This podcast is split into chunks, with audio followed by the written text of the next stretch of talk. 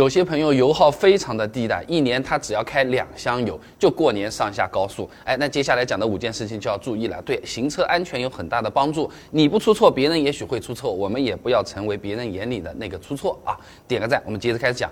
第一件事情，不要在快车道上龟速行驶啊！网上不少朋友都有分享视频，你看得到的啊。高速上面前面是明明是没车的，哎，就是有几台车特别慢，七八十公里每小时速度在那边开，不敢开快，无非就是怕开快了不安全。实际上开了慢反而更危险。有论文数据的啊，车速和平均车速的差值越大，事故率就越大。说的话就是，不管开得太快还是太慢，它都是危险的。所以说，在高速上面和周围车子速度保持差不多就可以了。如果感觉周围的车子啊都在超过自己，刷刷刷的在那边走的话，那肯定是自己偏慢了。别人都要变道来超过我们，反而是增加危险因素的啊，损人不利己，没必要啊。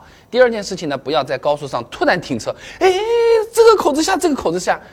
你这个时候会听到喇叭声，如果是个大货车的话，明天你就是新闻的主角；如果你还倒车的话，哪怕不成为新闻主角，有可能还要扣分罚款啊！那你想象一下这个场景啊，明明就是开在左边这个车道的，看到自己快要错过这个出口了，直接一脚刹车就踩死了，后车真的是很难反应得过来的。即便他反应得过来，后面的车子到后面的车子，他有可能也反应不过来。打台球大家都是见过的，对吧？那你看这个案例，就一月二十六号啊，一辆白色的 SUV 啊，走神错过了出口，直接就在自己车道停下来了，后面面包车反应不过来了。追尾了，所以说如果确实对路况不熟，错过出口了，宁可多开一点，下个高速出口再回去，哎，安全第一啊。那接着讲第三个啊，堵车的时候啊，不要随意占用应急车道，除非交警立了个牌子在那边允许借用应急车道。大家其实都是在老老实实的排队，但就是有几个大聪明啊，看边上，哎，你看，你看边上应急车道这么空，直接挖过去，好有优越感。你们这帮傻子在那边等。很多时候高速堵车就是因为前面有事故，高速救援的这些车啊、警车啊、救护车啊、拖挂车啊，都是要尽快赶到现场救人啊、疏导交通的。你把应急车道给堵住了，别人就过不去了，这叫什么？这叫添堵。你换位思考一下啊，万一我们自己出车祸了，等着救护车来，我这个腿都已经在飙血了，是不是？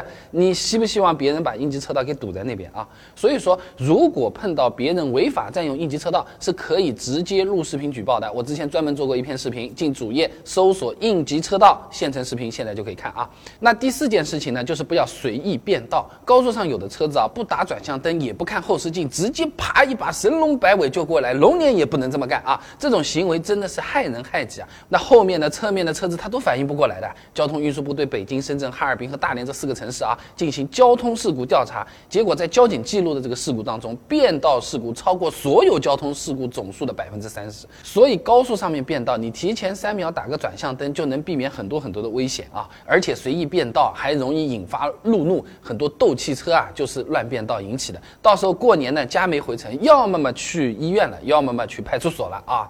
那第五件事情就是车距不要太近。从论文数据来看啊，追尾碰撞占到高速碰撞事故的百分之五十六点八，超过一半。而追尾事故最大的诱因就是车距过近。当然了，呃，过年过节的高速，你想要保持两百米的车距，那也有点不太现实啊。那也可以用我们之前视频讲的这个三秒法则。哎，前车轰过了一个龙门架，不是轮到我们过了吗？他过的时候，我们心里就开始默念一。